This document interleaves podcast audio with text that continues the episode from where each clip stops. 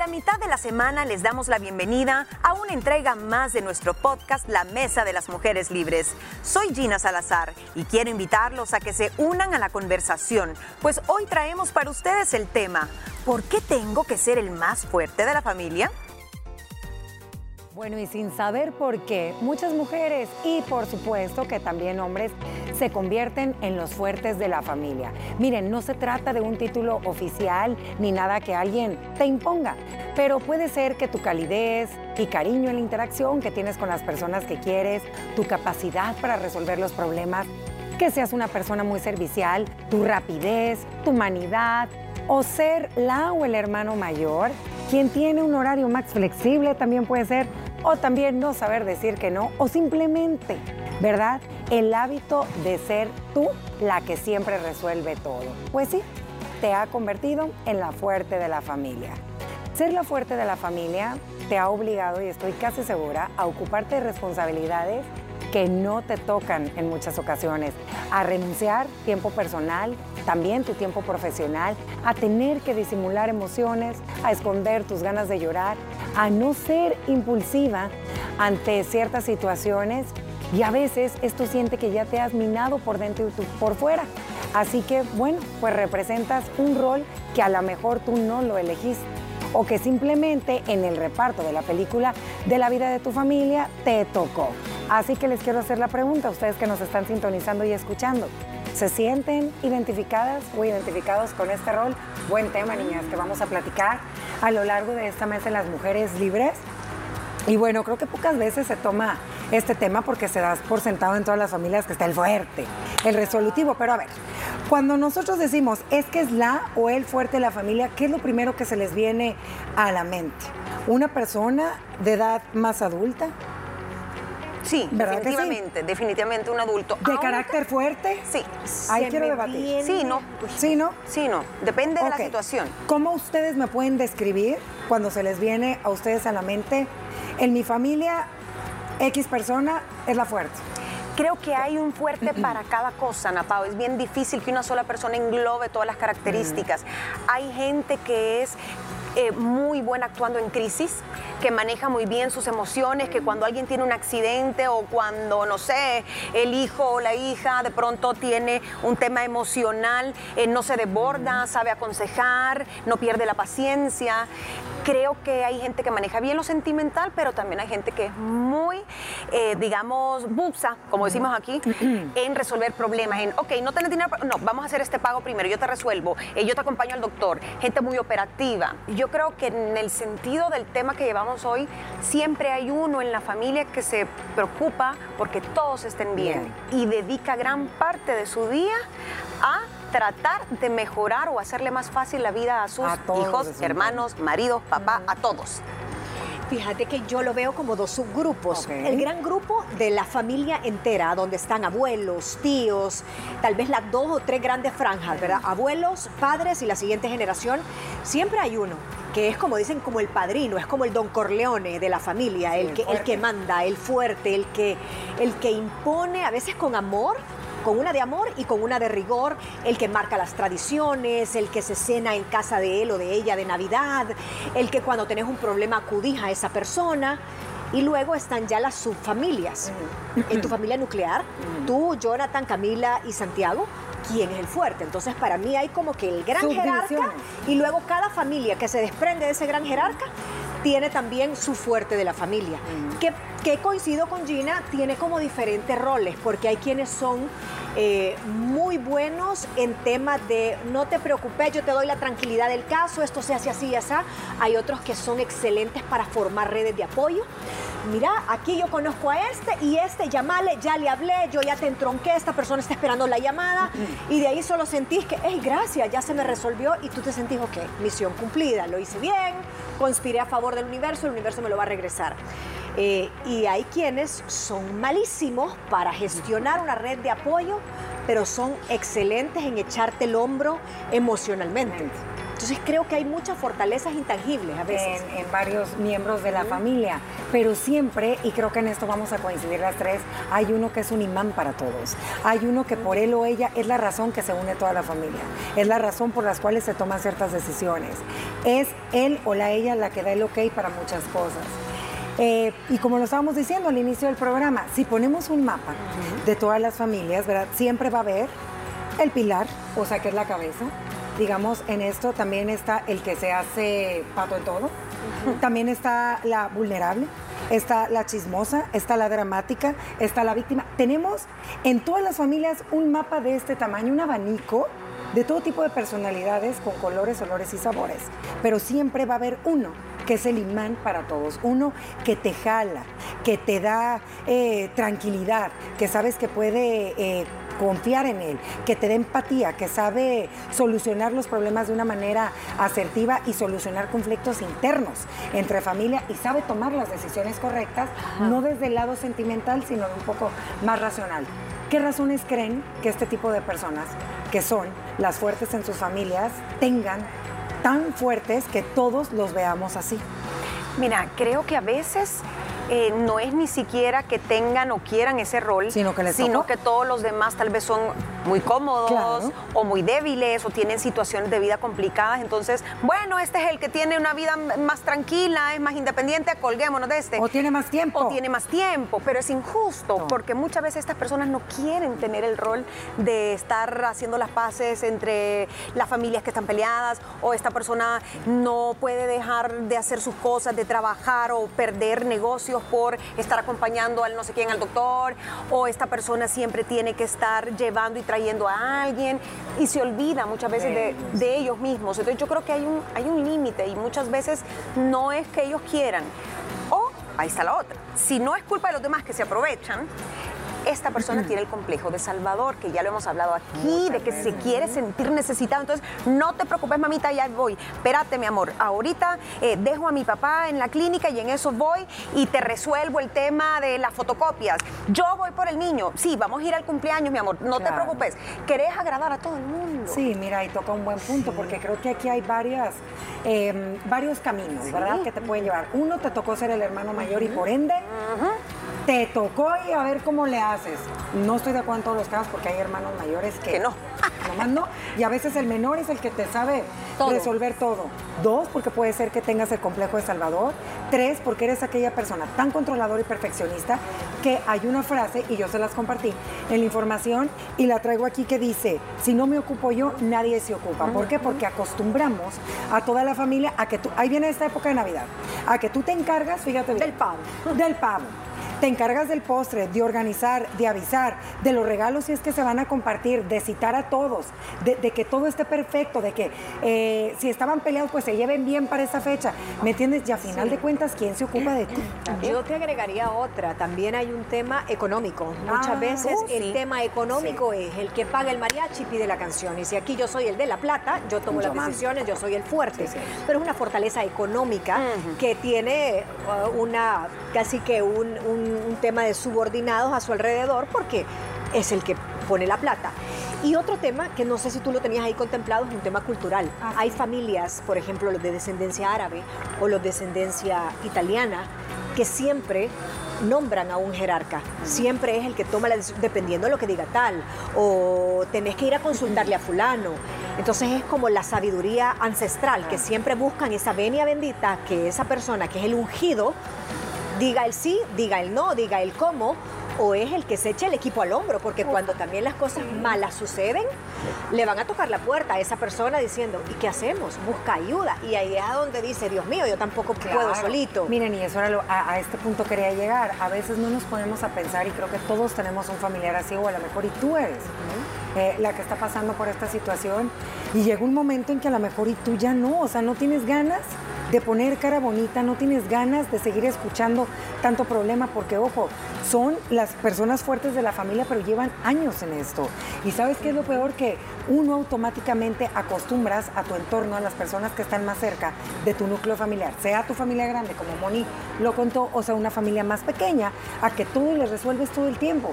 ¿Y tú dónde quedas? Niñas, ¿cómo poner un, o sea, cómo saber decir, hasta aquí yo ya no puedo más. Es ¿Cómo bien le haces? Es duro. bien difícil, Ana Pao. Primero porque muchas veces la gente no se da cuenta o hay cierta costumbre o les gusta sentirse Claro. necesitados. Entonces a veces no saben que están siendo explotados, digamos, o que se olvidaron de ellos mismos hace tiempo y su vida está en automático. Eh, yo creo que poner límites cuando han pasado muchos años es difícil. Pero poder buscar ayuda, es decir, no es justo que en una familia donde hay cuatro hermanos a uno le toque hacer todo. todo. Eh, de llamar, decirles, hey, ok, dividámonos, todos somos hijos de nuestro papá, todos somos hijos de nuestra mamá, eh, a- encárgate tú este mes, yo el otro mes, hacé vos este favor. Creo que es en- el trabajo en equipo lo que se tiene que buscar, pero muchas veces hasta por comodidad decimos, yo lo hago porque así yo sé que ya quedó hecho y yo bien llevo hecho. todo bien y sabes que también quieras o no, eh, uno se acomoda, ¿me entiendes? Sí, las difícil. personas en tu familia que todo te resuelven, que todo te organizan, que siempre son las que te sacan del bache, que te sacan del hoyo, a cualquiera, ah, pues uno entra en su zona de confort y dice, ay, fulanito de tal, ni para qué me, ni para qué hago el esfuerzo. Y eso no termina, Ana Pao, hasta que tú pases la estafeta a tu ungido. Porque tú decís, bueno, y entonces, Sí. ¿quién, eh, ¿quién va a resolverme a mí la vida? ¿Quién va a resolver el día que a mí me Yo no llegue a traer- yo no esté? O el día que yo esté en un hospital o que tengo un accidente. ¿Quién va a financiar? ¿Quién va a decidir sobre los doctores? ¿Quién va a decidir hasta sobre... Tú empezás a ver cuáles son los miembros más inmediatos de tu familia donde le decís, ok, y son con cosas pequeñas, como, mira mamá, ahora esta Navidad me gustaría que en mi casa fuera la cena. Ahí empezás tú a ver quién va a tomar la batuta, Claro. quién va a tomar el liderazgo, o eh, mira papá, cómo te salieron los exámenes, me gustaría que vayas a donde este médico y que veas esta segunda opinión. Entonces empezás a, a tener una pseudo tranquilidad y saber en quién puede recaer tu, Fíjense que- tu tranquilidad también. Y me gusta lo que estás diciendo, Moni. Dicen, y fíjense qué interesante esto, creo que todas podemos reflexionar porque aquí las tres tenemos hermanas en nuestro caso y Gina tiene hermanos varones. Dicen que a pesar de que somos de los mismos papás, no tenemos los mismos papás. Ojo, no porque biológicamente no sean los mismos, porque cada hijo es tan diferente que el trato que cada padre tiene con cada hijo, dependiendo sus habilidades, su carácter, sus aptitudes y su destreza, son diferentes. Entonces, a lo mejor y nuestros padres de manera inconsciente te tiran la batuta cuando ven que tú eres una persona resolutiva, que tienes buena comunicación con tus hermanos, eh, que siempre estás a la disposición y sin darte cuenta vas entrando. Ahí, ¿me entiendes? ¿Y qué pasa? Y voy a tomar este tema de los hermanos porque creo que suele suceder mucho en familias. Es lo más común. Que es lo más común que llega a suceder. Que se queda a cargo eh, de mamá y papá uno solo. Y los demás se hacen para atrás. ¿Por qué? Porque te tocó a ti. ¿Verdad? Y porque Entonces, mamá sí lo quiso. Porque mamá sí lo quiso. Entonces, ahí yo creo que es bien difícil. Es difícil. Y mira, ponete un caso todavía más extremo antes que nos vayamos a la pausa. Cuando hay un, sos único hijo Y- y, ni modo, no hay para dónde. Y a veces, porque sos la mujer en estas latitudes, En ¿no? Ah, que le toque a ella, pues si ella es la- el, el pilar de Pero la eso se sigue escuchando, Gina. fíjate que en La caso, niña. eh, en el caso de, de mi esposo, que es hijo único, él dice que fue la mayor descomplicación del mundo, el no tener que consultarle a nadie, nadie. las decisiones. Ajá, porque eh, de- del otro lado, si tienen varios hermanos, que uno, no, que no esto, que no le pongan oxígeno, no, que tal cosa, ese médico no sirve. ese-". Y con su mamá fue, aquí decido yo, me responsabilizo yo y se acabó. Es como, pero eso sí, la carga Claro, de los fuertísimo. hombros de aquel hombre, vea, no, no, no la aguantaba porque solo sos un hijo único. Entonces tiene como sus pros y sus contras. Contra. Claro, y tienes que saber cómo, de, cómo desahogarte. Si te toca el rol, te toca. Claro. Pero saber cómo canalizarlo. Tienes que, que buscar la manera. Nos vamos a ir a una pequeña pausa comercial, pero de verdad quédese con nosotras, porque en el- la siguiente parte de esta mesa vamos a seguir hablando, seguir siendo fuerte de la familia, ¿qué supone? ¿Qué supone? ¿Qué creen los demás que uno es? Bueno, pues nos vamos a una pausa y continuamos con Haremos una breve pausa y regresamos con más información del tema de hoy.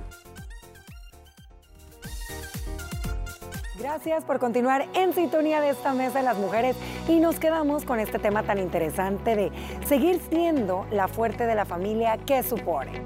Ponga mucha atención, seguir simulando una interesa y una fuerza que ya no deseas.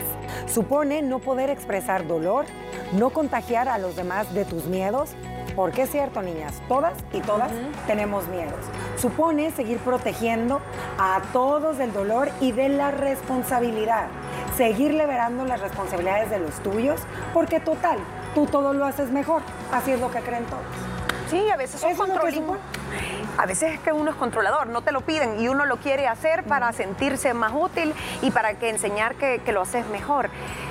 Yo creo que una persona que se queda ahí supone también no aguantar la culpa. No aguantar la culpa. Te sentís culpable. Si ya llevas 20 años resolviéndole la vida a toda una familia, cuando vos decís hasta aquí, me voy un año sabático, me imagino que sentís, te sentís la peor hija, el peor hijo, el peor hermano del mundo, pero realmente es un derecho que tenés a vivir. Pero mira, y de aquí quiero retomar la siguiente eh, pregunta para Mónica. Cuando uno decide o está pensando en dejar de ser fuerte, de ser dejar el pilar de, de la familia, de ser la fuerte en todo momento, no es sinónimo de desentenderte del, del total de todo, ¿verdad? Pero sí es de darte tu espacio. Mira, yo creo que todos necesitamos vacaciones de todo, De hasta todo, de de uno todos, mismo. claro. Y, y es súper frustrante porque la vida cronológicamente te, llega, te lleva a un punto donde tú decís, ya, ahorita quiero descansar, ya quiero empezar a delegar desde las cosas más tontas, Tontas. pero que al final del día te suman y al final del mes y al final de la vida te estresan. Entonces, eh, yo sí creo que uno también contribuye a no querer soltar ese mando. Uno es el que quiere controlar, no es que no está listo. es que- ¿Y qué pasa si te morís de un día para otro? Tus hijos quedan eh, a la deriva y van a subsistir porque nadie se muere de pasar a ser el nuevo líder. Tenés que aprenderlo con errores, con aciertos, con desaciertos, con duelos, pero aprendes a llevar ese liderazgo. No, y además no supone si usted se encuentra cansado, porque yo creo que hay personas que ya llevan años en este rol que les tocó, a lo mejor por decisión propia o les tocó porque así le tocó el numerito en su familia, tienen también que expresar sus emociones, tienen que aprender a poner límites, aprender a decir que no. Sí, Porque creo, que a veces ese es el problema. Eso. Uno deja de lado tus cosas, tus sentimientos, porque ¿cómo te van a ver débil? Tú no puedes llorar. Porque, ay, eres el fuerte. ¿Cómo te van a ver derrumbado, derrumbada? Y creo que todos Hay que quitarse esa cámara. Yo no vulnerable. quiero, hay a mí que no me gusta eso. Quitarse ¿Ves? esa máscara. ¿Ves? Pero a veces es por pena, por orgullo de, uy, van a decir que soy débil, uy, que van a pensar si yo toda la vida he hecho esto, esto y lo otro. Empezás como a hacerte tú la película y tú mismo buscas excusas para no salirte de ese rol. Yo creo que ni modo, si te toca, y como ustedes dicen, no se trata de dejar de hacer y, y- y que ahí vean qué hacen con su vida y si se mueren, no, pero sí dosificarlo y si te significa un gran peso, si tenés conflicto, yo creo que hay que ir a pedir ayuda.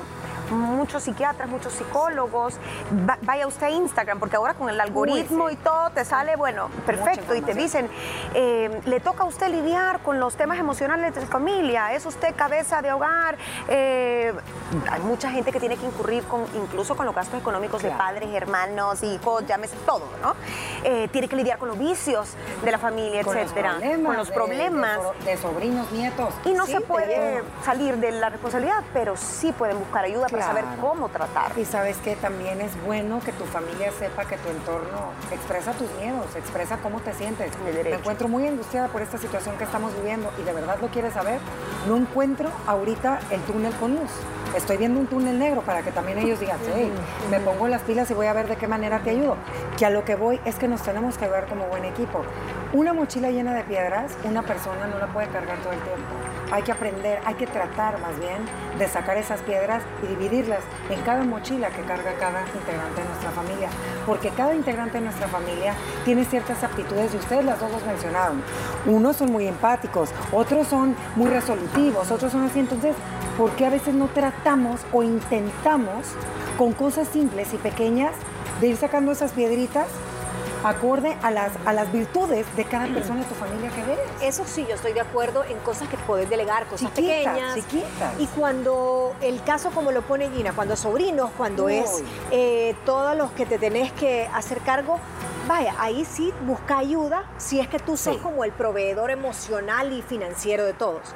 Pero cuando es un tema de que sos la mamá o sos el papá y todavía es en una edad donde los hijos son, digamos, semiautónomos, tú tenés que hacértela fuerte porque te duele más ver la incertidumbre y la zozobra de que si se derrumbó Ay, no. el que supuestamente es mi fuerza, ¿qué me queda? Es como cuando en el examen del colegio la que era más inteligente decía, ay, qué difícil está, ay, Dios mío, ya estuvo que no lo pasé. Ya reprobé. Entonces, ya reprobé, si la inteligente está diciendo que no sabe cómo, cómo salir de esto. Entonces, si tú le decís a tu hijo, hoy sí no sé cómo ayudarte, hoy sí no puedo, no aguanto y te quebrantás, No. le vas a dar inseguridad. Entonces En- te en tragas, caso sí, no. sola, buscas ayuda, inventáslo y das esa milla extra y te estás sobrecargando porque tu cuerpo siempre te lo va a cobrar. Porque estás en otra etapa de tu vida donde Sí. sabes que ahí sí te toca hacerla fuerte, que va Ajá. a venir en, en algún momento que van a ser unos adultos en los cuales les vas a poder, hijo de mi vida o hija, ¿qué más quisiera poder? No sé. Y estás hablando todavía de hijos de 20 años. Sí. O sea, yo ahorita, el que tengo uno de los dos, no le puedo decir, No. mira, yo ya no puedo pagarte la universidad. No. O sea, de verdad, y derrumbarme y ve cómo haces, y ya me harté de los pagos, así que ve cómo haces. Y, y- y no- y me estoy viendo de cuadritos este mes y no sé cómo voy a hacer. Yo no le puedo dar esa zozobra. Mi obligación es ver cómo hago, tragarme el- la ruta costosa que, que- que me llevó a pagarle ese mes, pero no tengo que trasladarle mis problemas. Sí, en, en esos casos sí. Y requiere una gran fuerza Sí, mental, mental. madurez, el decir cuál es mi responsabilidad, qué puedo dar y hasta dónde ya es, digamos, abuso o ya uno demasiado consentidor o Claro. alcahuete de estar haciéndole favores a los demás. Yo creo que es bien bonito siempre y cuando no te pase una factura ni física ni mental, porque ojo, uno lo somatiza. Totalmente. Ese estrés. Y como decimos, ese estrés es el detonante de muchas enfermedades y creo que desde la pandemia para acá eh, hemos visto, ¿verdad? Bueno, para romper ese esquema, rapidito antes de irnos a una pausa comercial, le vamos a compartir una serie de consejos. Aprenda a delegar, deje de hacer todo. No preguntes, reparte, que era lo que te decía. O sea, no les des opción de decirte que no, reparte responsabilidades. Enséñate tú también, que eso es bien importante. Exprésate tus emociones. Así que bueno, miren, la verdad que no somos responsables, y eso está muy difícil, de la felicidad de los demás. Y no somos responsables tampoco de las responsabilidades de otros. Tenemos derecho a poder venirnos abajo y a sentirnos mal. Así que si usted se encuentra en este momento de su vida, le deseamos mucha suerte y busque ayuda. Gracias por escuchar el podcast La Mesa de las Mujeres Libres del Talk Show Liberadas. No lo olvides, también puedes sintonizarnos de lunes a viernes a través de la señal de Canal 6 a las 12 del mediodía y seguirnos también en nuestras redes sociales como arroba liberadas TCS. Mañana conversaremos sobre las claves para lidiar con una persona sábelo todo. Te esperamos.